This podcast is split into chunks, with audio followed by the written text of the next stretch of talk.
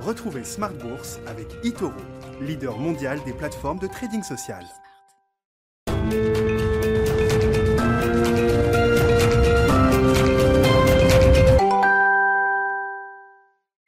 Et c'est reparti pour Smart Bourse, votre double dose quotidienne de marché en direct sur Bismart. Chaque jour à la mi-journée, 12h30, 13h et le soir, la grande édition, le grand digest de l'information économique, financière et boursière pendant une heure à partir de 18h30. Au sommaire ce soir, lendemain de correction sur les marchés avec une séance de rebond, de stabilisation. Les marchés actions notamment ont rebondi un peu. Le CAC 40 à Paris par exemple a repris à peu près la moitié de la baisse d'hier. On s'est stabilisé autour de 6346 points en clôture avec une une, hausse de 0,8%. C'est pas le rebond du siècle non plus. Rebond en cours sur les marchés euh, américains. Vous aurez le détail de cette séance dans un instant avec euh, les infos clés du jour sur les marchés euh, avec Nicolas Pagnès depuis la salle de marché de Bourse Direct. Quand on regarde la tête du marché obligataire, on comprend quand même que les doutes et les questionnements sont toujours présents sur la croissance et le régime de croissance de demain, puisqu'on voit quand même des taux longs qui restent passablement plombés. On est tombé à moins de 1,15 sur le 10 ans américain qui marque un nouveau plus bas historique hors parenthèse Covid. Hein. on était tombé à 0,50 sur le 10 ans américain au mois d'août dernier. On se stabilise autour de 1,20 actuellement. Et puis les taux européens, évidemment, hein, qui ont euh, euh, décroché aussi d'un niveau, puisqu'on est à, à moins de moins 0,40 pour le 10 ans allemand aujourd'hui. Analyse de la situation de marché à suivre dans quelques minutes avec nos invités de Planète Marché. Et puis dans le dernier quart d'heure de Smart Bourse, le quart d'heure thématique, on s'intéressera plus précisément à la thématique des matières premières avec euh, deux sujets. Bon, le pic des prix peut-être sur les, matières premières qui est derrière nous, et puis la question de l'OPEP après le, compromis qui a été euh, difficilement trouvé ces derniers jours entre l'Arabie Saoudite et les Émirats Arabes Unis, quel impact sur le marché pétrolier, hein, l'offre et la demande, et puis quels enseignements retirer peut-être du fonctionnement du cartel aujourd'hui. On en parlera avec Benjamin Louvet d'OFIAM qui sera avec nous en plateau à partir de 19h15.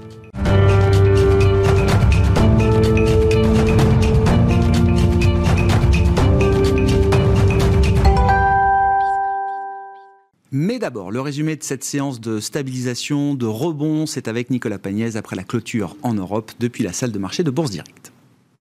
Clôture dans le vert ce soir pour le CAC 40. CAC 40 qui gagne 0,81% à 6346 points. L'indice parisien aura tenté durant toute la séance de s'affranchir des craintes liées à la progression du variant Delta et donc euh, liées à une réouverture freinée de l'économie pour se concentrer sur les publications d'entreprises. Aux États-Unis, tout d'abord, les investisseurs ont pu suivre les résultats d'IBM publiés hier soir. IBM qui a réussi à faire grossir son chiffre d'affaires de 3% au deuxième trimestre après un très bon premier trimestre, un niveau supérieur aux attentes porté notamment par les activités cloud donc d'IBM.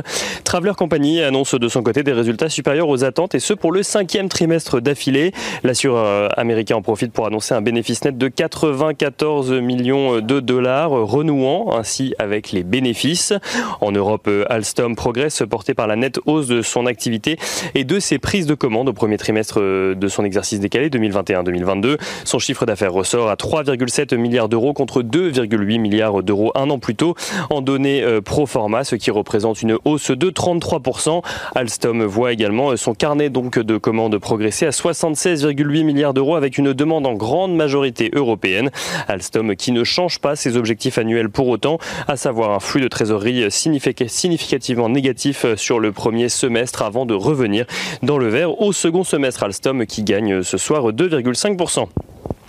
IGE Xao bénéficie de son côté de l'annonce de Schneider Electric de déposer un projet d'offre publique d'achat simplifié en numéraire sur le 31,9% du capital qu'il ne détient pas encore, ce qui représente le prix proposé pardon euh, représente une prime de 15% euh, par rapport au cours de clôture euh, lundi. Et le titre donc IGE Xao grimpe d'un peu plus de 15% ce soir à la clôture du marché parisien.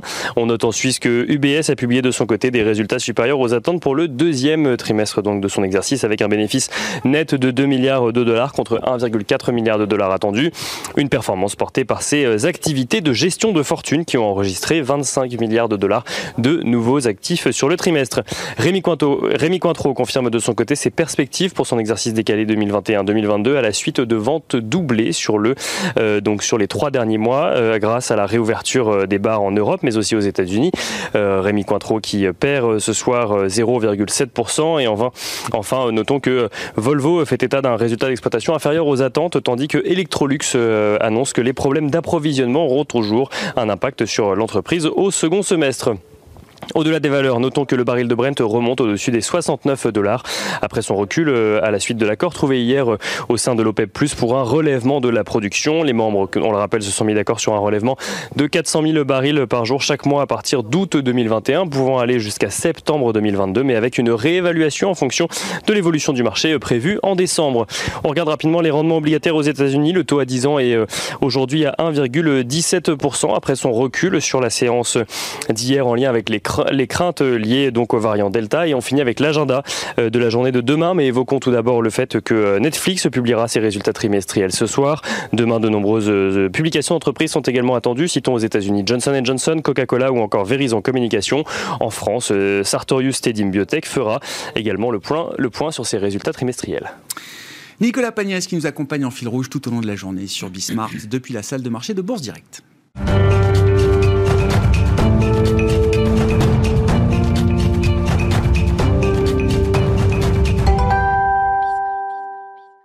Trois invités avec nous pour euh, décrypter les mouvements de la planète. Marché un peu heurté ces derniers jours. Florence Barjou est avec nous, directrice des investissements de l'Ixor Asset Management. Bonsoir Florence. Bonsoir Grégoire. Bienvenue, bienvenue à Alain Pitous qui nous accompagne ce soir. Bonsoir Alain. Bonsoir. Senior Advisor ESG aujourd'hui et Wilfried Galland qui complète ce trio. Bonsoir Wilfried. Merci d'être là. Directeur stratégiste de Montpensier Finance. Euh, toujours intéressant ces séquences de marché, ces séances de correction euh, généralisée suivies d'une séance de stabilisation rebond aujourd'hui. Vous allez qualifier évidemment le l'ambiance du moment sur, euh, sur les marchés. Intéressant parce que c'est toujours un bon moment pour se reposer des, des grandes questions, peut-être, euh, Florence. Alors, j'attaque avec vous, mais c'est vrai que, regardant la tête du marché obligataire, l'accélération la, de la baisse des taux nominaux, des taux réels, phénomène d'aplatissement de la courbe des taux qu'on observe déjà depuis plusieurs semaines maintenant, 1,15 touché sur le 10 ans américain hier, je le rappelais en préambule, hors période Covid, c'est quand même un plus bas historique hein, qu'on a euh, enfoncé très largement euh, hier. Est-ce que les doutes sur la croissance euh, nous amènent à envisager le scénario d'une économie américaine qui flancherait jusqu'à la récession peut-être dans les six prochains mois? C'est un peu le message absolu, simpliste qu'on pourrait retirer du marché obligataire. Donc, je pose malheureusement cette question aujourd'hui. C'est intéressant parce qu'effectivement, le, le, marché action ne nous dit pas du tout la même chose que le marché obligataire. Et vous avez raison, Grégoire, le marché obligataire, qu'on regarde le niveau absolu des taux, qu'on regarde la pente, Hein, la pente est quand même extrêmement plate. En toute logique, ça, ce sont des signaux qui devraient indiquer tout au moins une, fin de cycle. Hein. Peut-être pas une récession, mais on a quand même l'impression que le marché obligataire euh, américain et puis le marché européen en sympathie, mais il y a quand même, je pense, une dichotomie assez forte. On en parlera peut-être à l'occasion justement de la preview BCE. Mais en tout cas, le marché obligataire américain, lui, on a quand même l'impression qu'il price un scénario qui est un scénario plutôt catastrophiste. Et quand on décompose d'ailleurs le niveau des taux nominaux américains, ce qu'on constate, c'est que effectivement, euh, les anticipations d'inflation ont reflué. Ça, j'ai envie de dire, j'achète parce que euh, de facto, c'est vrai qu'une grande partie de la hausse récente de l'inflation aux États-Unis, je rappelle qu'on a touché 5,4% sur le taux d'inflation américain, donc on est quand même à un niveau très élevé. Euh, cette inflation, en toute logique, elle devrait être en grande partie transitoire, donc que les anticipations, anticipations pardon, d'inflation reflux, ça, euh, je, converge. la prime de terme sur les taux d'intérêt qui mesure, je dirais, en partie l'incertitude attachée à la politique monétaire future elle reflue aussi. Donc là, il y a une espèce de, je dirais, de crédibilité de la Fed. Bon, J'achète peut-être un peu moins, mais on peut y croire. Et en revanche, ce qui tire vraiment mhm. les taux vers le bas, c'est justement la partie croissance. Donc, ce qu'on appelle, euh, je dirais, le, voilà, euh, ce qui, ce qui symbolise un peu le taux euh, potentiel de croissance de l'économie américaine. Et là, on est vraiment ancré dans un territoire négatif. Or, ça, moi, honnêtement, je, je n'achète pas. Je n'achète pas parce que c'est vrai, on est dans une phase, on va le voir, hein, on va voir l'économie américaine ralentir. On a un pic de croissance. Je crois qu'au deuxième trimestre, on doit, le marché s'attend à 9% de croissance annualisée. On reflue vers 7 et puis on converge, aller vers, vers 4% de croissance en 2022. Donc, euh, voir la croissance américaine ralentir, mais évidemment, je veux dire, on, est exactement dans le même débat que les effets de base qui vont faire en sorte que l'inflation va refluer au cours des prochains mois. C'est normal, hein. on était en phase de rattrapage, on sortait d'une crise massive. Donc, que euh, l'économie américaine ralentisse un peu, oui.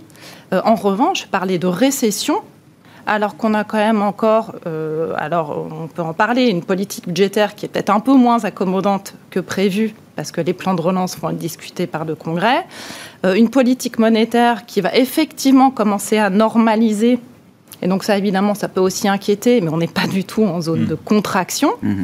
Euh, on a des une situation économique qui, du fait de l'épargne des ménages, de l'investissement des entreprises, de conditions financières qui sont encore globalement incommodantes et encore très bonnes.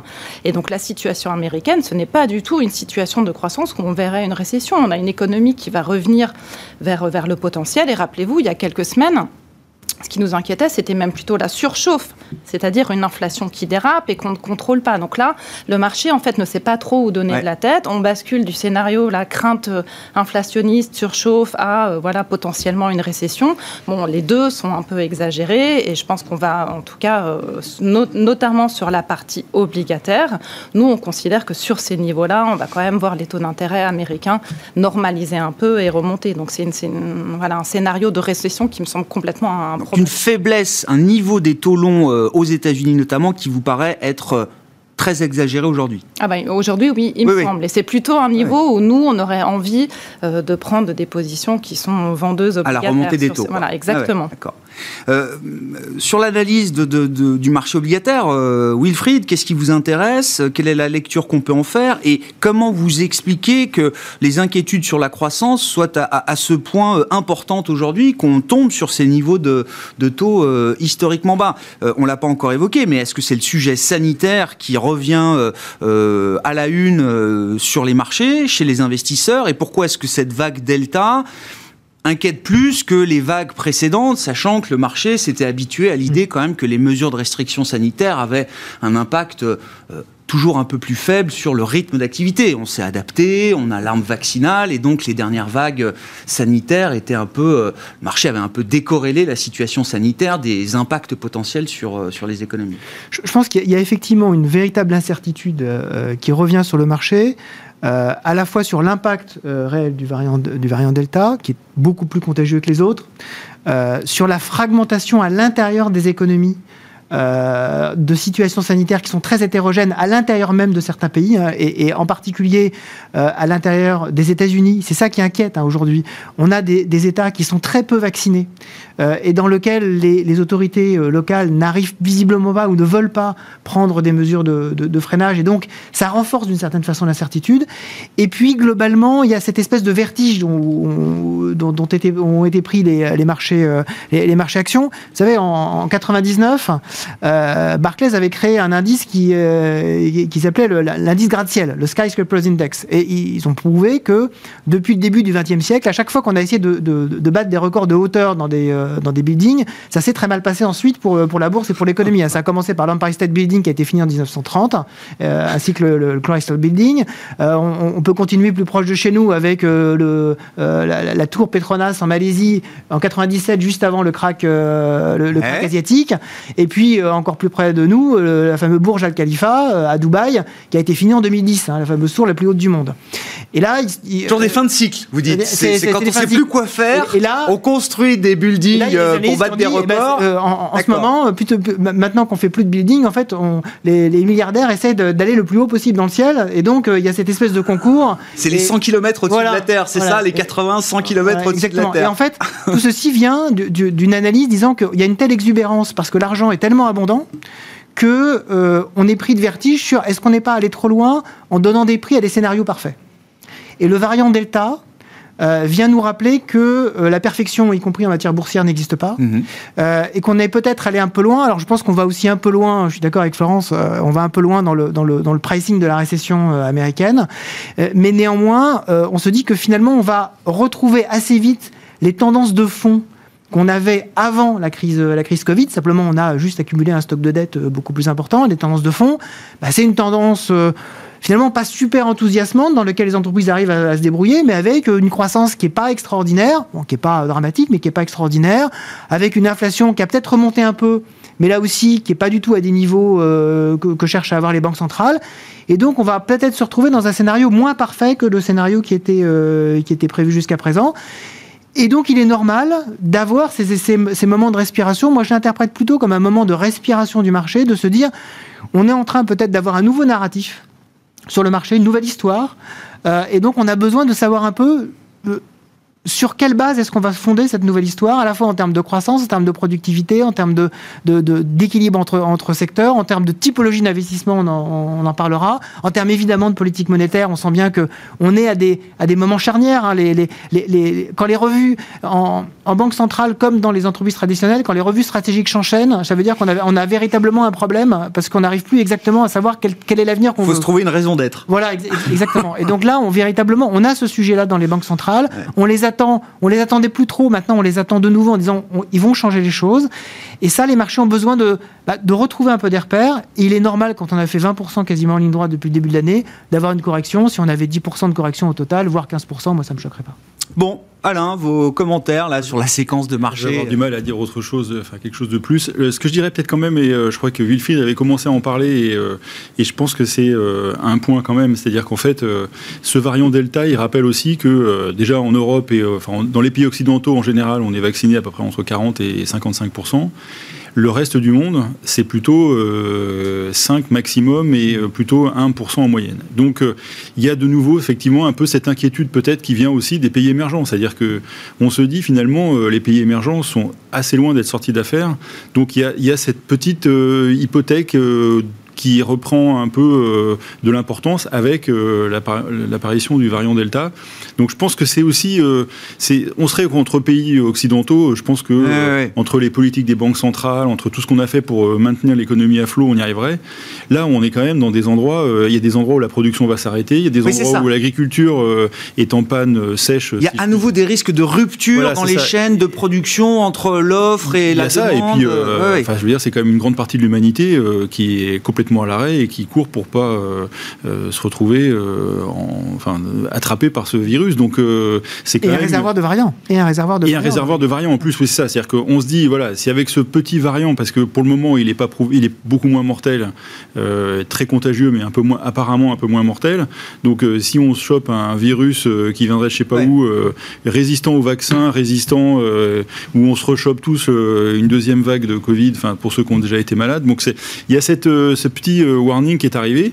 Et puis après, euh, il y a un élément, alors euh, merci de me tendre la perche et de me poser la question sur euh, les, les, problèmes climatiques, c'est-à-dire qu'on est. vous ne l'avez pas posé ah, Je croyais non. que vous posé. Non, je, je l'ai entendu. J'avais des chiffres pour vous, mais allez-y, Alain. J'avais des bons chiffres non, pour non, vous. Pas, non, par contre, non, mais aux États-Unis, la sécheresse dans l'Ouest est ouais. tout simplement dramatique. Ouais. C'est quand même un truc jamais vu. On est avec des problématiques. Alors jusque maintenant, les sécheresses, ça concernait l'agriculture, on arrosait un peu moins, on perdait un peu de. de... Et là, on est quand même avec des problèmes d'alimentation d'eau euh, potable pour la population c'est juste la Californie et un grand bout de l'Ouest. C'est des endroits où on produit pas beaucoup, qui sont pas très importants pour l'économie américaine. Mais quand même, enfin, c'est ça, ça, situe aussi la fragilité. Hein. Il y a euh, le usual suspect habituel, PGA, qui met le feu partout. Mmh. Euh, Donc, avec euh, groupe d'énergie électricien voilà, de, qui, la, qui, de la partie ouest. Ouais, qui arrête, qui arrête des, des distributions ouais. d'électricité par endroit parce que leur système est tellement défaillant, défaillant obsolète. fragile que. Oui, oui. Bah, ils sont... hein, les incendies avaient mais, été attribués ont... à des défaillances du, du, réseau. Ils en ont PG, fait d'autres hein. il n'y a pas longtemps. Hein, donc, euh, pour mémoire, hein, c'est un titre qui est passé de 80 à 9 Ah ouais. euros, euh, à 9 dollars, pardon, euh, en quelques temps. Enfin, c'est voilà. Et je pense que il y a, y a alors ce warning là, s'il est quand même, c'est surtout moi qui en parle, mais mais il est quand même présent. Enfin, qu'il faut regarder les informations américaines et c'est un thème qui revient assez souvent. on voit les bassins qui sont des plus bas qu'on n'a jamais connus à cette période de l'année, parce qu'on est quand même qu'en juillet, hein, donc il reste quand même grosso modo deux mois et demi à tenir. Donc, euh, qu'est-ce qui se passerait s'il n'y avait plus d'alimentation d'eau dans ces endroits-là? Enfin, vous voyez, c'est en plus, bon, il y a quand même quelques centrales euh, nucléaires dans le coin. Enfin, bon, il y en a qu'on est quand même dans des mmh. zones, euh, c'est quand même un peu gênant. Vous voyez. Donc, effectivement, on avait pricé l'idéal. Et puis, euh, de temps en temps, il y a un warning qui apparaît. Il n'est pas cher payé le warning parce que, en fait, les taux ont légèrement baissé, le marché a baissé de quelques pourcents et remonte déjà. Vous voyez, enfin bon, voilà. Et, et, puis, et puis on, surtout, on sent les... l'expérience. Hein. Non, non, bah, et, non j'ai des si. cicatrices partout, non, non, à force mais, aussi. Mais surtout, Alain, très bien. Tu, tu, tu, le mentionnes très bien. On a, on a on a une décorrélation des classes d'actifs, ce qui, ce qui, ce qui sauve aujourd'hui les, les gestions. C'est-à-dire qu'effectivement, le, le, le marché obligataire Ouais. se revalorise pendant que le marché, le marché Oui. euh, action euh, baisse. Pour Donc les en fait, portefeuilles diversifiés, Ouais, pour c'était les, quand même pour une le portefeuille diversifié, euh, c'est finalement une situation qui est, qui est plus confortable. Ça nous, gérable ra- pour ça nous l'instant. rappelle notre jeunesse, c'était comme ça Exact. dans le temps. Dans le temps. Mais maintenant, on revient monsieur. justement à dans le temps. mais d'une certaine manière, le marché a fonctionné normalement. hier. Exactement. C'est ça qu'il faut Et comprendre. Voilà, exactement. C'est-à-dire que si- les, les, les, Oui. les- les- les moments qui sont, qui sont, qui sont euh, inquiétants, c'est quand on a euh, une recorrélation généralisée, des classes d'actifs, Oui. très peu de diversité à l'intérieur des, euh, des, des titres. Et- C'est- Et, et juste un point pour, euh, par rapport à la liquidité, parce que bon, il y en a plus euh, en Amérique de l'Ouest, mais il y en a énormément sur les marchés, et on sent bien que ça va continuer quand même. hein. C'est-à-dire que ce qu'il y a pu en, en Californie euh, arrive On peut en forme de dollars euh, sur les marchés, et euh, enfin malgré tout, à un moment donné, ça pèse sur, le- sur les taux. quoi. Enfin, Ouais. il y a une logique quand même, mais ça aplatit quand même les courbes. Enfin, c'est c'est quand même quelque chose qu'on retrouve. Les banques peu- américaines déposent des centaines de milliards de dollars tous les soirs au, au compte de la réserve fédérale euh, américaine, de la liquidité excessive dont elles n'ont pas d'utilité euh, aujourd'hui. J'aurais des chiffres green à vous soumettre euh, tout à l'heure, euh, Alain. Non, mais je voulais juste finir le, le petit tour de table et évacuer cette question. Euh, je sais pas, la, la correction du marché euh, action euh, hier, est-ce que c'est déjà alors on- euh, 3% de baisse par rapport au plus haut historique sur le marché américain Évidemment, c'est rien du tout. On a baissé d'un peu plus de 5% en Europe par rapport au plus haut d'il y a, il y a un mois. Euh, c'est déjà un buy the deep, comme on dit dans, dans vos métiers, euh, Florence. un peu tôt, parce un que tôt. effectivement, moi je suis d'accord, le marché a besoin de respirer. On monte quand même en ligne continue depuis, depuis octobre euh, dernier. hein. Et donc, si on, si on rétropole un peu et qu'on se dit bah, pourquoi est-ce que le marché a monté, on sait bien, il y a trois grandes raisons. La première grande raison, on l'a évoqué, c'est les, les vaccins, Mhm. la réouverture des économies. Et donc là, évidemment, il y a le variant Delta, ça a été Mhm. dit, qui, voilà, qui, qui fait peser un peu des risques de ce côté-là. Il y a les politiques monétaires qui étaient en phase d'expansion massive. Euh, et aujourd'hui, la Fed, on se pose quand même un peu des questions. Très probablement, elle l'a dit, hein, on va avoir des hausses de taux d'ici euh, 2023, peut-être même un peu avant, à voir. Ça sera poussé si Il y a- ça ralentit. Ouais, on, on verra, parce qu'après, il y a quand même euh, les arbitrages un peu inflation. Enfin, en tout cas, elle nous dit qu'elle restera dovish. Euh, évidemment, elle va faire attention, mais n'empêche qu'on ait peut-être un pic de liquidité. En tout cas, c'est une question qu'on est quand même en droit de se Mm. poser, hein, puisque la, la Fed évoque donc, le tapering pour la fin de l'année, début d'année prochaine. Donc, on a la croissance qui se tasse un peu avec euh, le risque euh, voilà, Delta, la liquidité mondiale qui est peut-être à un pic, et encore, ça peut être compensé par la BCE et par la, la Chine. Mm. Donc, à voir. Il y a quand même cet effet-là qui peut être euh, positif, et le Japon. Et puis après, le troisième point, c'est les politiques budgétaires qui avaient été anticipées comme étant massives aux États-Unis. On avait des plans de relance qui avaient été annoncés par Biden qui étaient mirifiques et qu'on verra peut-être euh, voilà, un peu réduits parce qu'il faut un, un accord bipartisan sur le sujet. Donc tout ça pour dire qu'effectivement, il y avait un environnement qui semblait euh, quasiment parfait. Là, le marché est quand même en droit d'avoir un peu des doutes, de réviser un peu le scénario. Et donc, c'est baisser de 3 ou 5% c'est rien. Et c'est vrai que du coup, euh, réduire un peu la voilure euh, voilà, avant, avant l'été, ça, ça fait quand même sens. Mais après, un changement de scénario radical, non, moi, je- j'y crois pas. Que le marché respire. Et ça veut dire que la bien. thématique cyclique, réouverture, reflationniste, on la caractérise comme on veut, elle a encore un petit bout de chemin Bah, à vivre. si vous êtes là, sur l'idée que taux euh, doivent remonter partant Non, de ces niveaux. c'est surtout que là, on est sur des valorisations sur ces thématiques-là qui sont quand même redevenues un peu plus intéressantes. Donc, euh, on, a, des- on a des stocks qui ont ajusté de, de manière importante. Euh, la, la rotation, on l'a vu dans l'autre sens. hein, la value a quand même sous-performé de manière assez brutale hein, les thématiques croissance au cours des trois dernières semaines. Idem pour les cycliques. Et ce qui est intéressant, c'est que justement, quand on regarde les prévisions de, de résultats et de bénéfices, notamment en Europe, depuis le début de l'année, en moyenne, sur tout ce qui est euh, défensive, on a des révisions à la hausse, certes, mais beaucoup moins euh, dynamiques que sur, euh, que sur les valeurs de cycliques, ouais. justement. Et donc, on a un- une certaine décote qui s'est effectuée au cours des trois dernières semaines, au cours du dernier mois, avec effectivement, nous, on a un scénario de taux long qui devrait quand même en partie remonter. Alors, en Europe, il y a un petit débat, parce que euh, ça, on pourra peut-être passer un peu de temps dessus, parce que c'est assez, assez intéressant. On a quand même des situations qui sont radicalement Oui, oui. différentes, il me semble, en Europe et aux États-Unis. Avec aux États-Unis, on l'a dit, hein, moi, je ne crois pas à la récession, je crois plutôt à une tendance euh, qui revient sur son potentiel. Et pour le coup, une Fed qui arrive à réaliser son objectif d'inflation à moyen terme et voir qu'il doit peut-être un peu surveiller tout ce qui est. euh, Et qui arrive donc à normaliser. et qui arrive à normaliser. Et une situation en Europe, Ah oui. on n'est pas du tout euh, dans le même cas. On se plaît à là, transposer le débat américain sur, on sur est le déjà repassé européen. en dessous mais- de 2% sur Ouais. les derniers chiffres. hein, donc un- 0,9 l'inflation, voilà. hein, toujours sous les 1%.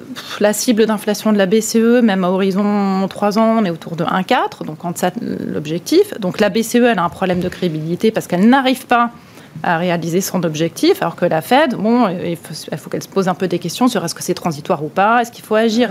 Donc on, a une situation qui est radicalement différente, et donc la BCE, euh, elle, elle est obligée d'avoir un discours très dovish, parce qu'elle ne peut pas se laisser emporter par mm. des effets de contagion des US. On, va, on, en redira un mot de la, de la BCE, c'est l'événement de la semaine avec la réunion euh, jeudi. Juste, encore une fois, sur la question de marché, de presque tactique, euh, Wilfried, c'est euh, ouais, le, thème reflationniste, c'est quand même, ou, réouverture, c'est quand même quelque chose qui est encore en partie devant nous, ou est-ce que c'est déjà bien joué Je pense que c'est déjà bien joué, je pense que ça dépend beaucoup des, nouvelles sanitaires, mmh. parce que on, on a on a aussi pris. Euh, Là, le marché va juste, le marché va euh, rebasculer au moins pour quelques temps dans une phase où euh, les chiffres de, contagion, de cas positifs, d'hospitalisation ah vont redevenir le, driver un peu quotidien. Ah bah, bah, il y a ça et les résultats quand même. Il y a ça et les résultats. Mais d'ailleurs, enfin on va probablement avoir l'intégration de ça dans les résultats. En tout cas, dans les perspectives, on va probablement avoir ça.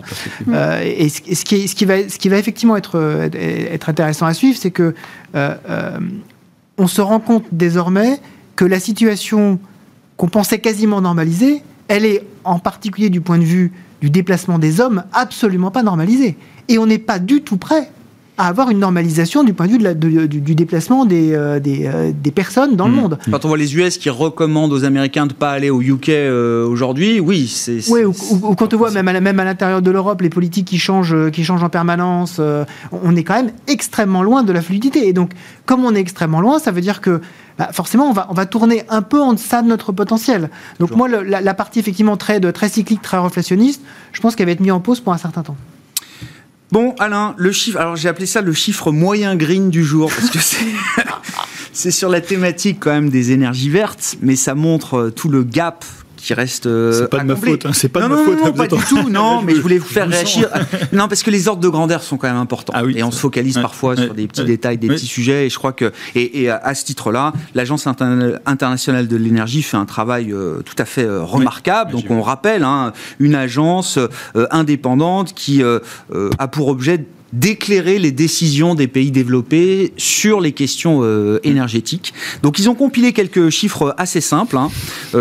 euh, trillions, donc on rappelle 16 000 milliards de dollars de dépenses budgétaires engagées par les gouvernements euh, dans le monde pour faire face au choc Covid. Oui. Évidemment, une grande partie de ces dépenses ont eu pour objet de stabiliser l'économie, de protéger les entreprises, les, ménages, et, les ménages etc. Aussi, Dans ces 16 trillions, il y a 2,4 trillions qui sont identifiés comme des dépenses d'investissement de long terme, mhm. euh, avec pour objet de doper la croissance euh, potentielle de, demain.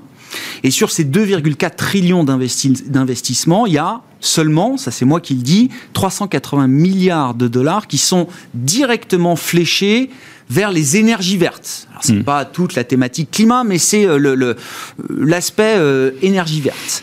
évidemment, euh, l'AIE nous rappelle que à, ce rythme-là, ça suffit pas. Non seulement ça suffit pas, mais on va retrouver le niveau d'émissions de, d'émissions carbonées de 2018 en 2023. Oui, puis on va même le dépasser. Même, le dépasser. Hmm. Sachant que d'ici la fin de la décennie, si on veut être sur une trajectoire 1,5 degré, comme le recommande le GIEC, de 1,5 degré, il faut diviser par deux les émissions carbonées au, niveau euh, global et qu'on n'en prend évidemment pas du tout le chemin. Voilà, donc euh, là j'ai à peu près une demi-heure pour répondre. Hein. bon, alors je vais, essayer de faire, je vais de faire rapide. Je, vais essayer de faire rapide quand même. Euh, première chose, euh, bon, les, dépenses qui ont eu lieu là, c'est des dépenses de sauvegarde par rapport à, la crise sanitaire. Donc bon, c'est pas très sympa de mélanger cette approche sanitaire vraiment d'urgence par rapport, par rapport. Ils essayent quand même d'identifier. Oui, bien sûr, bien sûr, bien sûr. Et, quelque part, moi je dirais que le, le Covid en zone euro, il a au moins permis de se dire euh, il faut qu'on aille franco sur des dépenses euh, d'investissement massives et la seule dépense d'investissement massive qui a du sens, c'est l'investissement euh, finance durable au sens large du terme. Donc on a quand même fait passer l'idée et aux États-Unis, enfin là on, on fait les malins, mais il y a quatre mois, on se demandait si les élections étaient valables et allaient passer Biden et Biden en quelques mois il a quand même sérieusement changé la donne. Donc tout ça c'est, on grosso modo, c'est un an de travaux à l'échelle de de ce qu'il y a à faire, finalement, moi je dirais, euh, alors on peut dire par rapport à l'ensemble, c'est pas beaucoup, mais par rapport à, ce qu'on pouvait craindre il y a quelques mois, c'est déjà pas si mal. C'est déjà pas si mal. Après, un bon point de départ. Voilà, euh, le, le, le, oui, chef, la chef. Oui, Après, l'autre point, c'est euh, euh, ça a aussi dit une chose. Euh, ce qui s'est passé sur le Covid, c'est qu'il faut y aller euh, maintenant de manière très puissante. Et je crois que les économies, enfin les, les, les, responsables occidentaux ont en tête. Bon, les Allemands, ils ont bien compris. Ouais. et les Américains sont en train de s'en rendre compte mois après mois, parce que en face de ces dépenses, parce que souvent on me dit ouais le, le verre ça va coûter cher, mais ce qui est important, ce qu'il faut avoir en tête, c'est ce que coûte déjà le changement climatique. C'est 200 milliards par an de, coûts liés au désastre, euh, les, bah, ce qui s'est passé en Allemagne, vous allez voir le coût que ça va représenter, euh, les ouragans qui euh, avant touchaient la côte une fois tous les six mois, on en parlait quand il y avait un ouragan, maintenant on n'en parle plus tellement il y en a, enfin tout ça, ça, joue. grosso modo, 8 millions de morts par an du fait de la pollution, à l'échelle mondiale et on ne sait pas tout. Donc 8 millions de morts, c'est deux Covid, donc tous les ans, liés à la pollution. C'est en, en, termes économiques, c'est monstrueux. Et grosso modo, alors c'est un calcul qui date un peu, c'est euh, ce qu'il faudrait pour compenser euh, la famine, c'est grosso modo 200 milliards par an d'investissement sur 10 ans. Donc euh, on est déjà sur des dépenses qui sont énormes. Alors ce qui se passe, c'est je pense, c'est ça qui est en, enclenché, et ces mouvements sont enclenchés, c'est l'action que vont entreprendre de manière budgétaire et avec les banques ouais. centrales les, grandes économies occidentales pour essayer de faire euh, quelque chose. Et aujourd'hui, pas plus tard qu'aujourd'hui, les Américains commencent à dire aux Chinois il euh, faudrait se bouger sur le climat, il faudrait que vous investissiez massivement sur le climat. Et l'autre point que ça va avoir comme conséquence, enfin, à mon avis, et c'est très important pour euh, les asset managers, c'est que euh, quand les, économies, occidentales, quand les gouvernements occidentaux vont injecter autant d'argent sur du verre, on va faire simple, on va caricaturons un peu, sur du verre, ils vont pas tolérer très longtemps que le public, que le privé, pardon, envoie sur du, envoie sur du brin. Mmh. Donc, comme sur le Covid, ça commence sympa, on va vous laisser, ouais, euh, vous êtes mature, on va vous laisser euh, vous vacciner. Puis quand on voit que ça vient pas, et le climat, ça, on va voir quand même très violemment que ça vient pas, et on va vous, on va vous mettre des contraintes. Alors débat, ça va commencer, comme c'est aujourd'hui en Europe. Enfin, on est tous concernés par ça, mmh. sur les articles 8, 9, sur les réglementations qui sont en train de s'impliquer, de s'implanter, taxonomie, etc on nous met des réglementations et à un moment donné, on arrivera, il y aura des réglementations qui vous diront euh, vous ne devez plus financer ça et ça. Et, et donc c'est en termes d'investissement, c'est quand même très important. Et on parlait de marché très rapidement. Je peux juste euh, donc euh, je pense qu'on a touché un peu des plus hauts euh, sur ce qu'il y a eu là quelques mois maintenant, quelques semaines. On a touché ces plus hauts. On va aller voir où sont les plus bas, mais je pense que ce, les plus hauts ont été marqués pour quelques temps, hein, sauf euh, à ce que la crise euh, se termine. Et puis après, il y a des familles de, de titres en fait. C'est-à-dire que je pense que le cyclic value, c'est enfin le, le, les croissances value, je pense que c'est un peu dépassé. Enfin, dépassé. Oui, oui. Ça correspond plus trop à ce qui est en train de se mettre en œuvre. Donc il y a euh, les GAFAM, ça c'est une famille à part qui euh, est quand même sous pression de la réglementation de tous les côtés qui leur tombe dessus. Il y a l'ESG, il y a le brun, puis au milieu, il y a du titre à titre, et euh, on ne peut pas comparer, et, euh, des values qui vont aller euh, détecter quelque chose sur lequel ils vont pouvoir avoir de la croissance. Bon, on va pouvoir peut-être, euh, avec une politique RSE et une politique ESG, arriver à sortir du lot, et puis les autres, bah, ceux qui ne se renouvellent pas, bah, tomberont dans le, non durable. Vous voyez Donc c'est plutôt ça les, distinctions, je pense, dans les, dans les mois, les, les années qui viennent, et en tout cas, par rapport à votre question sur l'investissement, moi je crois qu'on a marqué le départ, et on va faire d'énormes investissements et flécher le privé. Donc ça, euh, ça va être, euh, je pense, même assez violent en fait. Florence. Est-ce que je peux me substituer à vous Oh bah bien sûr, posez les questions à Alain à directement, sans problème. Des intermédiations totales, allons-y. En fait, je trouve que ce chiffre, il est intéressant parce qu'on parle de dépenses euh, publiques. Oui. Okay, mais évidemment, toute la question aussi, l'État, il a un autre rôle à jouer, qui est aussi, j'imagine, suite de la, la réglementation, oui. ça a été évoqué, la tonne carbone, les incitations. Oui. Je veux dire, il n'y a pas que dire, je trouve c'est un peu facile comme ça, effectivement, de dire euh, réducteur. C'est réduc voilà, c'est réducteur de dire ah il euh, n'y a pas assez d'investissement public vert, mais le rôle des États, j'imagine, oui, c'est quand même aussi de gérer des incitations pour flécher ce qui les investissements ouais. privés. Et ouais. donc là, c'est vrai que la, la finance euh, verte, notamment, a un rôle à jouer. Aussi, ah bah, de toute façon, on, enfin moi c'est vraiment ma lecture depuis euh, maintenant plusieurs années, c'est que le ce, ce, relais, au départ, je pensais qu'il y avoir une incitation des, des, des, des pouvoirs publics. En réalité, c'est plus que ça, c'est plus qu'une incitation, mais c'est euh, grâce à la, à la, crise Covid, en fait. Hein. C'est-à-dire mmh. qu'on a réussi à faire un budget, pouvoir faire des émissions d'obligations vertes, etc.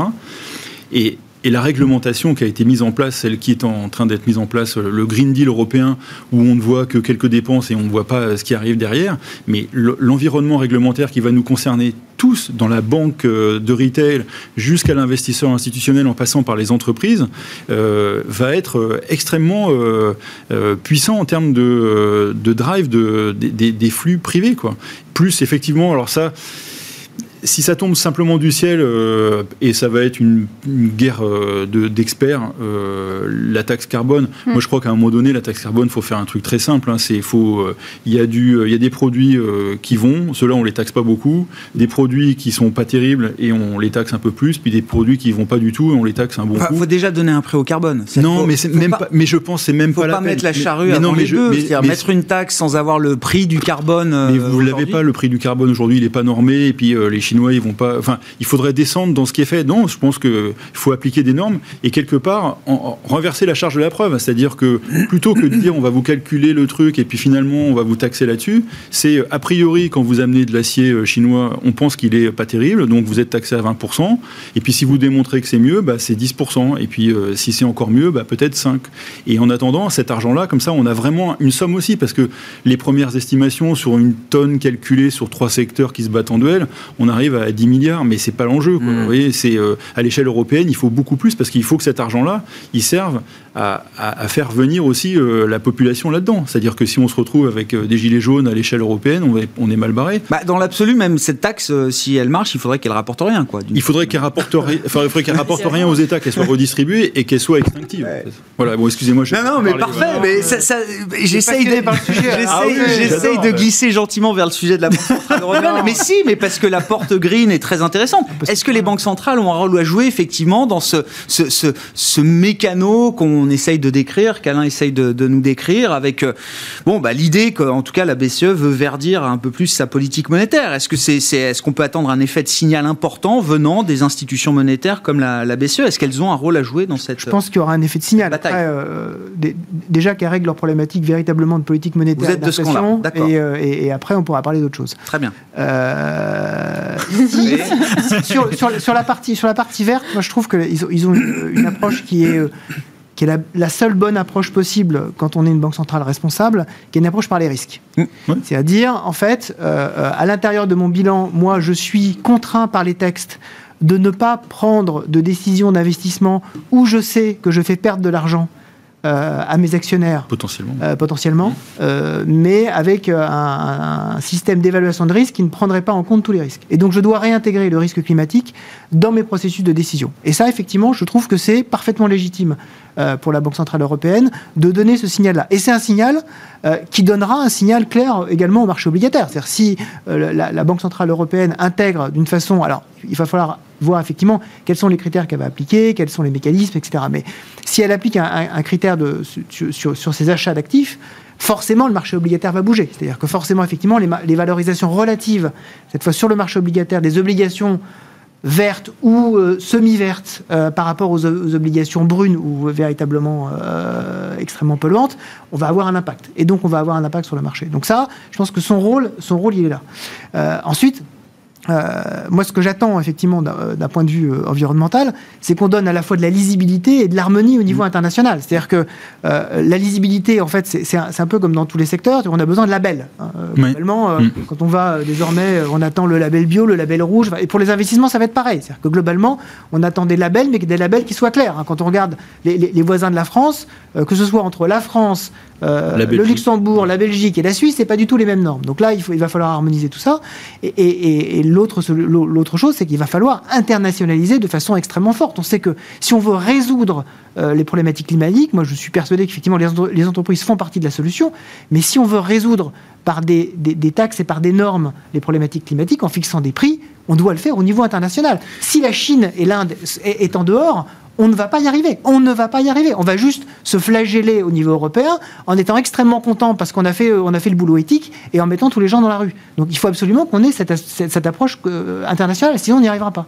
deux choses euh, par rapport à ce que tu as dit. Moi, je pense qu'il y a aussi donc, ce que dit euh, Wilfried, c'est faut le mesurer, c'est les stranded assets potentiels. Hein, c'est grosso modo 1000 milliards de pertes mm. qui vont arriver. Hein. Donc si les entreprises ne changent pas, et voilà ce qui, va leur, ce qui leur pend au nez, ce qui pend au nez aux asset managers qui portent ça, c'est 1000 milliards. Donc ça se voit quand même un petit peu à un moment donné dans les résultats. Hein.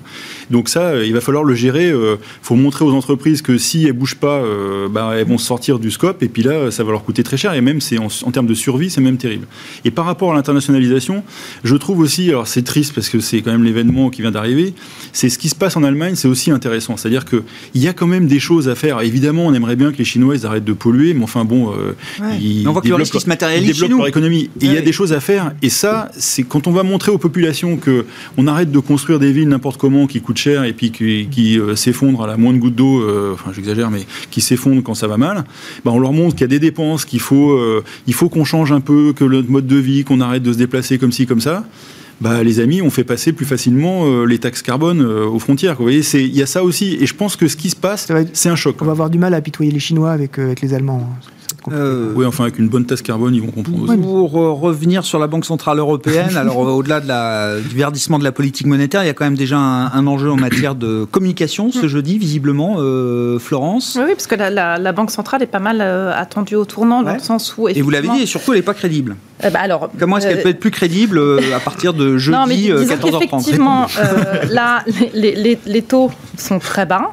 Donc euh, le marché a quand même déjà en grande partie, je pense, euh, intégré qu'au vu de la revue stratégique de la BCE, qui je le rappelle, hein, aujourd'hui la BCE a annoncé qu'elle aurait un objectif d'inflation symétrique ce qui n'est pas du tout la même chose qu'auparavant, puisque ça laisse un peu plus de place justement au dérapage entre guillemets euh, inflationniste, puisqu'avant, quand on atteignait deux, on était à la cible. Là, on a le droit d'être aussi au-dessus. Mais bon, en Europe, je veux dire, on n'y est pas du tout. de manière transitoire et sous réserve d'une décision du Conseil des gouverneurs. C'est ça la symétrie à l'européenne. Voilà. mais, euh, de toute façon, on est très loin. Donc effectivement, la crédibilité de la BCE, elle n'est pas du tout engagée dans le même sens que celle de la Fed, puisqu'en gros, ça fait des années qu'elle n'arrive pas à atteindre son objectif. Et même euh, à horizon de trois ans, il semble euh, hors de, hors de portée. Et donc, il y a eu cette modification de la revue stratégique. Euh, il y a toute la question aussi du PEPP, e donc vous savez, des achats d'actifs mmh. qui ont été mis en place dans le contexte de la pandémie, qui normalement s'arrête en mars 2022. Donc là, il y a quand même une grosse question parce mmh. que évidemment, on voit bien tous que c'est prématuré. Ça, hein, ça peut pas, ça ne peut pas s'arrêter. Donc, euh, donc euh, voilà, toute la question, c'est de savoir est-ce que la BCE va commencer à communiquer sur ces sujets-là en juillet C'est ce qu'attend le marché. Euh, ou est-ce qu'elle le fera plutôt en septembre à l'occasion de la publication de, euh, de son scénario d'inflation et de croissance Mais le marché attend quand même un signal un peu dovish et un peu de clarté aussi euh, sur les achats d'actifs. Et donc, si la BCE de soi, effectivement, ça peut être. Mais c'est quoi? C'est forcément une communication difficile? C'est un consensus alors, euh, Non, c'est une communication difficile parce que je pense qu'il n'y a pas forcément de consensus euh, sur. Autant il y a un consensus, je dirais, euh, parce que la, revue stratégique, effectivement, on reste quand même un peu dans le vague. Tout le monde peut s'accorder effectivement sur ces modifications. Il y a, un, il y a un peu de place. Après, les décisions politiques monétaires et le wording du communiqué, bon là, on est quand même un peu dans le dur et dans le concret. Et donc, on sait bien qu'il y a des, il y a des faucons au sein de la BCE qui ont plutôt envie de commencer à réduire les achats, qui considèrent qu'on a suffisamment normalisé. Et puis il y en a d'autres qui considèrent qu'on est plutôt très loin. Donc en fait, c'est une réunion de la BCE qui, il y a encore un mois, euh, semblait être un non-event. Et on se rend compte que, euh, mine de rien, en fait, il y a quand même quelques questions à résoudre. Oui, parce que le communiqué qui euh, est lu par Christine Lagarde en préambule de la conférence de presse, il doit être signé par tous les gouverneurs et les membres du board. Hein. Bon, sur l'enjeu alors technique là de, bah, je, pense de jeudi pour la BCE, Wilfried. ce, qui ce, qui était très intéressant en 30 secondes, c'est que euh, dans, la, dans la revue stratégique qui a été, euh, qui a été menée, enfin en tout cas dans, ce qu'on connaît aujourd'hui euh, de ce qui a été communiqué, on a revu les objectifs. Hein. Clairement, maintenant, c'est plus dès qu'on s'approche de deux, tac, on, agit. Non, ça nous donne le temps à la BCE d'agir et éventuellement d'être un peu, un peu derrière. C'est pas très grave, on regardera les données plus que les anticipations. Ça, ça veut dire que les hausses de taux de 2008 et 2011, dans le nouveau schéma de la BCE, c'est plus possible. Exactement. Enfin, en, tout cas, il n'y a, a, plus d'automaticité du tout. Mm. Euh, donc ça, déjà, c'est un premier point. La, question, et Florence a tout à fait raison, la question qui manquait euh, lors de la dernière fois, c'est c'est quoi les outils? Pour, pour, pour, euh, Ouais. pour avoir, pour avoir ces, nouveaux, ces nouveaux objectifs. Et donc, Pour être crédible, il faut des outils. voilà, pour être crédible, il faut des outils et la façon de les utiliser. Donc, on va attendre à la fois les outils, effectivement, euh, PEPP, euh, nouveau programme APP, euh, quelle- et quelle flexibilité, et comment faire pour que, en fait, on arrête de, de, de- de sourire en disant, ouais, de toute façon, vous donnez euh, 2% symétrique, vous n'êtes même pas capable d'atteindre 1%. Bah oui. bon. Hmm. mais, mais véritablement, ça va être la question. Hmm. Ça va être la question. Bon, bah c'est bien. Vous avez bien fait de pas partir en vacances trop vite. Il y a encore une réunion de la BCE à enjeu ce jeudi. des. Il se passe toujours des choses. toujours. Et puis les grands rendez-vous de la rentrée, mais on aura l'occasion d'en reparler. Merci à vous trois d'avoir été les invités de Planète Marché ce soir. Florence Barjou, directrice des investissements de l'Ixor Asset Management, Wilfried Galland, directeur stratégiste de Montpensier Finance et Alain Pitous, senior advisor ESG, étaient les invités de Planète Marché ce soir dans Smart Bourse sur Bismart.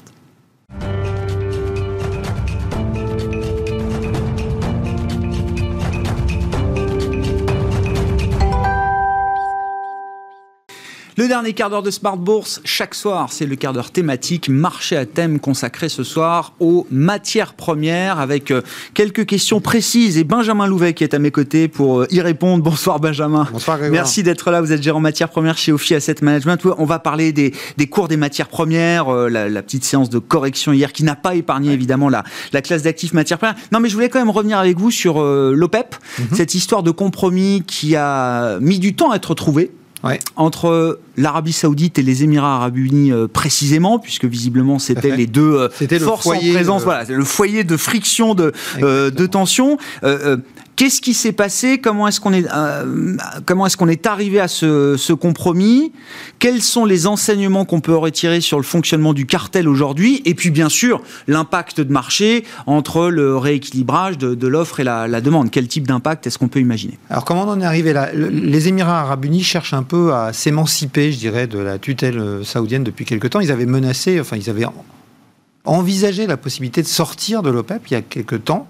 Euh, puis ça avait été oublié. En fait, je crois juste qu'ils cherchent à exister et à pouvoir euh, aussi euh, donner un peu de la voix et, pouvoir s'exprimer, ne pas être écrasé par le poids énorme de l'Arabie saoudite, poids qui a été encore renforcé par un- une, décision stratégique de l'Arabie saoudite qui était, à mon sens, extrêmement bien jouée d'un point de vue diplomatique, qui a été de décider en janvier de réduire de son propre chef sa production d'un million de barils, en plus de la réduction qui avait été décidée par l'OPEP. Et en faisant ça, ils ont remis une mainmise totale sur l'ensemble des acteurs en leur disant en leur mettant une espèce d'ép- d'épée de Damoclès au-dessus de la tête. C'est si vous décidez de tricher et de ne pas respecter l'accord, eh bien, moi, à ce moment-là, je remets mon million de barils sur le, sur le marché et vous vendrez plus de pétrole, mais à mon avis, vous ne le vendrez pas au même prix. Donc, euh, ils avaient réussi à prendre la main et donc les, les Émirats arabes unis cherchent simplement à, à exister dans, ce- dans cette en- en- entente. Alors, quelle, quelle conclusion on peut en tirer? D'abord que, contrairement à ce que beaucoup de gens pensent, l'OPEP est très loin d'être morte. Et je pense que le poids de l'OPEP va aller en grandissant dans les années à venir. Pourquoi? Parce que, avec les considérations de développement durable euh, qui sont aujourd'hui très prégnantes au niveau de l'investissement, l'investissement dans le secteur pétrolier est, devient de plus en plus compliqué, qu'on a un certain nombre de sociétés pétrolières qui, notamment en Europe, qui prennent ces enjeux très à cœur, et à juste titre d'ailleurs, et qui donc ont tendance à vouloir réduire leurs investissements dans le pétrole. Or, on va avoir besoin de pétrole encore longtemps. Même si on décide de se sevrer progressivement des énergies fossiles, il va y avoir encore une consommation pendant un long moment. Et donc, la part de marché des pays producteurs de l'OPEP devrait augmenter. Donc, le poids de l'OPEP devrait monter. C'est peut-être aussi pour ça que les Émirats, les Émirats arabes unis cherchent à prendre un Exister. peu, un d'importance.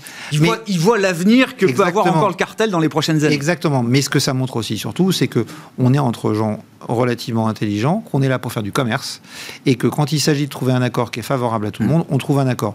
Les Émirats arabes unis ont une victoire à la Pyrrhus parce qu'ils peuvent remonter leur production, mais dans le même temps, on remonte aussi, enfin pas leur production, le référentiel pour calculer leur production. Ça sera fait en mai 2022, donc pas tout de suite. Et puis dans le même temps, on remontera aussi le référentiel de l'Arabie Saoudite, de la Russie, de l'Irak. Et comme ce seront les pays principaux qui auront encore du pétrole à remettre sur le marché, au final, ça va pas avoir un- apporté un bouleversement majeur euh, aux équilibres. Donc, euh, quand on a un intérêt commercial, les Émirats arabes unis ont obtenu une, victoire qui leur permet d'exister sur le plan diplomatique dans le cadre de l'OPEP, mais en même temps, l'Arabie saoudite a réussi à remettre tout ça euh, d'aplomb et à avoir un, un accord qui était l'accord qu'elle recherchait au début. On va remettre le pétrole progressivement sur le marché Hmm. de façon à contrôler les niveaux de prix du pétrole et assurer un revenu confortable pour tous. Et, et voilà, vous dites cette remise euh, d'une partie de l'offre sur le marché, elle va se faire de manière contrôlée parce que quand on voit la séance d'hier et euh, tout le discours sur les inquiétudes sur la croissance, etc. On se dit est-ce que c'est pas en termes de timing la, la pire, le pire moment pour Alors- décider d'en remettre euh, sur le marché? Non, non, parce qu'en fait, si on regarde les chiffres et si on part du principe que le variant Delta va rester sous contrôle, on est quand même dans une optique d'avoir un deuxième semestre où on va être en euh, déficit de production par rapport à la consommation. Euh, et ce déficit peut être assez important, ce qui, fait, que- ce qui est d'ailleurs ce que recherche l'OPEP, hein, c'est-à-dire qu'on va taper dans les stocks qu'on a constitués au début Mm. de la crise sanitaire, de façon à revenir à une situation à peu près normale au moment où l'économie devrait complètement reprendre quelque part au moment en, en Il y a encore un peu 2022. de marge dans les stocks là? Oui, oui, il y a encore, Oui, il y a d'accord. encore, un, peu de, il y a encore un peu de marge par rapport au stock pré-Covid, donc on va continuer à les vider. C'est bien l'objectif de, de, de l'OPEP. Maintenant, ils ont décidé de remettre 400 000 barils par jour de production tous les mois euh, jusqu'à mai 2022 pour l'instant, et puis ensuite, on, normalement, on continuera. Euh, il y a encore 5 800 000 barils à remettre sur le marché, hein, donc ça nous emmène quand même euh, jusqu'au au bon milieu de l'année prochaine. Mais ça ne va pas se faire sans contrôle. Il y a Mhm. déjà un point de contrôle qui est prévu en décembre. Et croyez-moi que si la situation sanitaire devait se détériorer, l'OPEP sera très prompte à convoquer une, réaction, une, une- une réunion extraordinaire et à euh, changer son calendrier. Non, là, on a vraiment, euh, je dirais qu'on a, on a déjà eu l'occasion d'en parler, c'est la fête du pétrole. On a vraiment un pilote dans l'avion et euh, les, Saoudiens et l'OPEP et la Russie arrivent à contrôler ça euh, de façon à faire remonter les prix, mais en même temps surveille la reprise de la production des pétroles de schiste aux États-Unis, qui reprend doucement. Hein, on a eu des- un nombre de foreuses en activité légèrement en recul euh, la semaine Ouais. dernière. Donc euh, tout est sous contrôle et on a un prix du pétrole qui est piloté, de même qu'on a des taux qui sont pilotés aujourd'hui par la Réserve fédérale américaine. Donc c'est la Réserve Ah fédérale oui, du non, mais cette image que vous nous aviez déjà il y a quelques années euh, euh, apportée, l'OPEP, euh, c'est la Banque centrale du pétrole, Ouais. c'est une image euh, parfaite. Un, un petit mot du schiste américain, qui n'a pas eu ce, ce rôle de, de producteur marginal qu'il a pu avoir au cours des- des- du cycle précédent, des dernières années. Ça nous, ça nous dit quoi? Ça nous dit que Ça les dit- limites sont là aujourd'hui sur le shale Ça américain? nous dit que le marché a changé et que pendant très longtemps, on a accepté, que, enfin les investisseurs ont accepté de donner de l'argent aux producteurs de pétrole de schiste, alors que ceci ne générait pas de free cash flow positif. Euh, il faut savoir que depuis 2008, il y a eu, je crois, deux trimestres de free cash flow positif dans l'industrie du shale aux États-Unis. Donc, les, les producteurs de schiste eux-mêmes, quand ils ont été auditionnés par la Texas Railroad Commission, qui s'occupe des questions pétrolières pour des questions historiques, on ne va pas rentrer dans le détail, Mm. euh, dans le courant de la crise sanitaire, ont dit nous avons été destructeurs de valeur depuis 10 ans. Mm. Voilà, donc euh, simplement, aujourd'hui, les investisseurs sont passés d'un impératif de productivité à un impératif de rentabilité. Et donc, sans, production- même, sans même parler du green, de la thématique climatique, vous dites, sans même, sans même parler de ça, Sur le plan ça, ça financier, s'ajouter la donne a changé. Exactement. Ouais. Sur le, le plan financier, aujourd'hui, trouver des financements quand on est producteur de pétrole de schiste, ce n'est pas la même chose. Les actionnaires demandent de la rentabilité et donc on va avoir une production qui va reprendre beaucoup plus progressivement. Certains grands acteurs du schiste et certains acteurs historiques du schiste ont même dit qu'on ne reverrait probablement jamais les niveaux de production qu'on avait vus Ouais. avant la crise du Covid euh, dans les années qui viennent. En termes de prix, alors que ce soit sur le pétrole ou sur le- le- les grandes matières premières et les métaux euh, notamment, euh, Benjamin, là, est-ce qu'un pic a été euh, atteint euh, au moins à, à court terme là Euh, Visiblement, on on pose les questions un petit peu de valorisation, de croissance, etc. On a le même problème que sur les marchés actions. Ouais. En fait, tant qu'on n'a pas de certitude sur la reprise économique, il est assez difficile euh, de se projeter sur la consommation de matières premières. Et donc, on a forcément une hésitation aujourd'hui parce qu'on est sur des niveaux relativement élevés. Euh, Cette hésitation, pour moi, sur un certain nombre de matières premières, ne devrait pas durer. Euh, sauf à avoir un, oui, oui, une, retour rechute, départ, une euh, rechute terrible au niveau sanitaire, auquel cas, là, évidemment, on rentre dans un tout autre Hmm. schéma. Mais dans un schéma où l'épidémie et le variant Delta resteraient sous contrôle, je pense qu'on a une période de transition là pour voir un petit peu comment les choses évoluent pour les mois qui viennent. Et dans la deuxième partie d'année, on va avoir, à mon avis, des prix du pétrole qui devraient remonter. Je continue de penser, on a déjà, on a déjà parlé nombreuses fois, je vous avais dit dès l'année dernière que pour moi, dans les 18 mois qui suivraient la crise sanitaire, on aurait probablement une crise pétrolière à cause du manque d'investissement. Je continue de penser qu'on va vers ça. Alors ça peut être retardé par ces problématiques sanitaires, mais on va vers ça progressivement parce que le manque d'investissement Ah ouais. sera payé cash en sortie. Sur les métaux, euh, moi j'ai un, un sentiment fort, c'est qu'il y a une prise de conscience majeure aujourd'hui de la nécessité d'accélérer sur la transition énergétique. Mmh. Et on a euh, une période là qui va être peut-être transitoire, avec euh, la situation en Chine aussi, qui est un gros consommateur de métaux, qui peut éventuellement faire ralentir un petit peu la consommation et les prix de ces métaux à court terme. Mais en novembre, le 1er novembre, du 1er au 12 novembre, on a la COP 26. Ouais. Et là, je, je pense, mon analyse, c'est que les, les, pays ne pourront pas faire autrement que de donner un gros coup d'accélérateur sur la transition, parce que on a encore eu les chiffres de l'Agence internationale de l'énergie il y a quelques jours. L'année dernière, la consommation d'énergie a augmenté de 5% dans le monde. On a beau avoir produit, euh, enfin installé beaucoup de capacités renouvelables, eh bien, on a encore eu une augmentation de la consommation d'énergie fossile. Mm-hmm. Donc, si on veut être sérieux sur le climat, ce qu'on doit faire, parce que la situation est très grave, les scientifiques nous le disent tous les jours, euh, il faut qu'on donne un gros coup d'accélérateur. Donc, gros coup d'accélérateur, ça veut dire quoi? Ça veut dire l'éolien, ça veut dire le solaire, Ouais. euh, éventuellement le nucléaire, et, et ça, ça veut dire beaucoup de consommation de métaux. Dans une éolienne, il y a beaucoup de cuivre. Dans un panneau solaire, il y a de l'argent. Euh, dans une voiture, il y a du lithium, il y a du nickel, il y a du, euh, du cobalt. Il y a aussi beaucoup de cuivre. Et donc tout ça peut pousser les prix des matières premières et des métaux en particulier liés à cette transition énergétique beaucoup plus haut dans les, dans les mois et dans les années qui viennent. Bon, le dernier, la dernière petite note euh, reminder de l'AIE, c'est de nous dire que euh, sans effort supplémentaire sur le green et les énergies vertes, on va euh, largement battre dès 2023 peut-être le record d'émissions globales de 2018. hein. Tout à fait. Non, Sachant qu'il faut les diviser par deux d'ici la fin de la décennie. Et euh, que, et que selon l'ONU, euh, si on veut tenir les objectifs de l'accord de Paris, il faut baisser nos, nos émissions de CO2 de 7,6% par an. Le Covid a fait baisser les émissions de CO2 mondiales d'environ 6%. Il faut Merci. faire ça tous les ans, Oui, ah bah oui.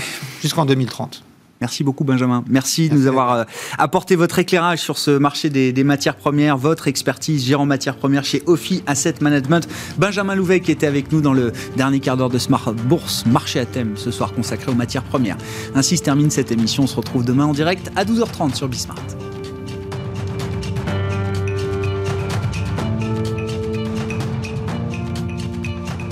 C'était Smart Bourse avec Itoro, leader mondial des plateformes de trading social.